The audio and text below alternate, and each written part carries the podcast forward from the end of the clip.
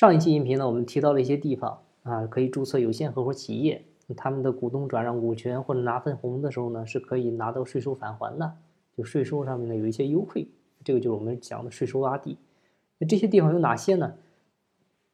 你比如新疆的霍尔果斯，你像这个地方它紧挨着哈萨克斯坦，啊，你要是从这个广州飞过去的话，怎么也得六七个小时，啊，很多为了支持“一带一路”的建设，很多的影视企业。你会发现它是注册在那里的。你比如西藏的山南，啊，这个一个地级市的人口，它还没有北京天通苑小区一个小区的人多，这个地方也可以。还有宁波的梅山岛，啊，还有珠海的横琴，像珠海横琴，它原来就是一个边防禁区，岛上桥路都不通，而且缺水缺电，就这些地方。还有嘉兴南湖，什么江西共青城、河南汝州，那好多地方都没听说过这些地方。当然，这些地方它的政策呢，大家要注意，它都是有时效性的、有周期性的，而且是分阶段的，它并不是永久性的政策哈。而且这个政策支持的力度呢，就是税收返还的力度，它各个阶段也是不一样的，它并不是一成不变的。你比如有的地方，这个阶段这六个月之内是给你返还十个点，嗯，但是过了这六个月之后，可能就只给你返还八个点了。所以这里呢需要注意一下，就需要我们注册。有限合伙企业之前呢，最好你和当地的相关部门确认一下目前的一个政策详情，这个政策能够延续多久，现在的优惠力度有多大，这些呢都提前清晰，啊，以以便防患于未然。另外就是你怎么实现，按照我们前面讲的那些这些股东都享受到这些优惠呢？啊，那就是在这些地方设立一个有限合伙企业，把这些股东呢都装进去。你像成立有限合伙之后。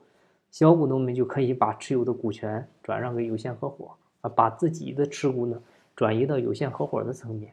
因为有限合伙企业它是个我们叫税收透明体啊，它不会因为增加一层架构就会增加你的税收负担啊。它同时呢，你有前面提到的那些税收优惠的政策的话，在一定程度上还能达到了节税的目的啊。当然了，你进入有限合伙企业之后，也意味着放弃了投票权，因为你要做。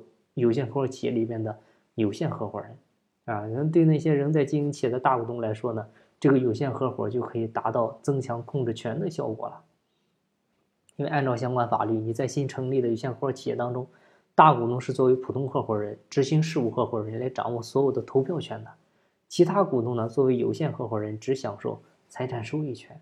你像这个蚂蚁集团，啊，当时要上市，呃。呃，这个就不提了哈。马云的事我们就不提了。我们讲他的这个架构。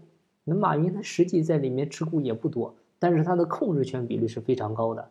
他其实就是通过这样的架构来实现控制的。啊，你你像马云他控制杭州云博啊，杭州云博呢是杭州君汉和杭州君奥的普通合伙人啊，GP，他拥有这两家公司的投票权，而且呢，这两家公司呢又是蚂蚁集团的大股东啊。实际上杭州云博持有。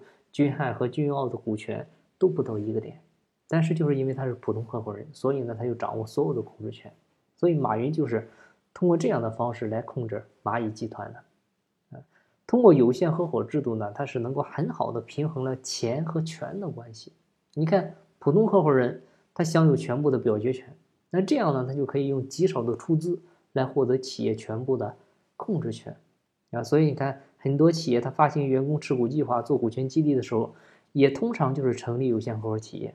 那高管、员工激励对象都是这家有限合伙企业的有限合伙人。那大股东呢，或者实际控制人呢，做普通合伙人。嗯，但是呢，普通合伙人你不能随意分配财产啊。那有限合伙人呢，呃，就是没有表决权，他可以依法享有你在有限合伙企业里面的所有财产权。啊，那通过这样的操作。你是不是发现大股东的控制权也得到了巩固？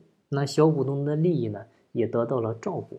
所以说这是一个双赢的局面啊！尤其是很多计划做股权激励的企业，我建议你做之前一定要好好的先了解一下有限合伙企业，先心里有个准备啊！这个是做股权现在非常不错的一个选择。好，那今天的分享呢就到这儿，感谢您的收听。最近呢我的微信视频号也已经开通了，也期待大家的关注。大家可以去微信视频号搜索“张翔讲股权”，点击关注。每周呢，我也会在那里进行直播。节目在西天，精在路上。我是张翔，下期再见，拜拜。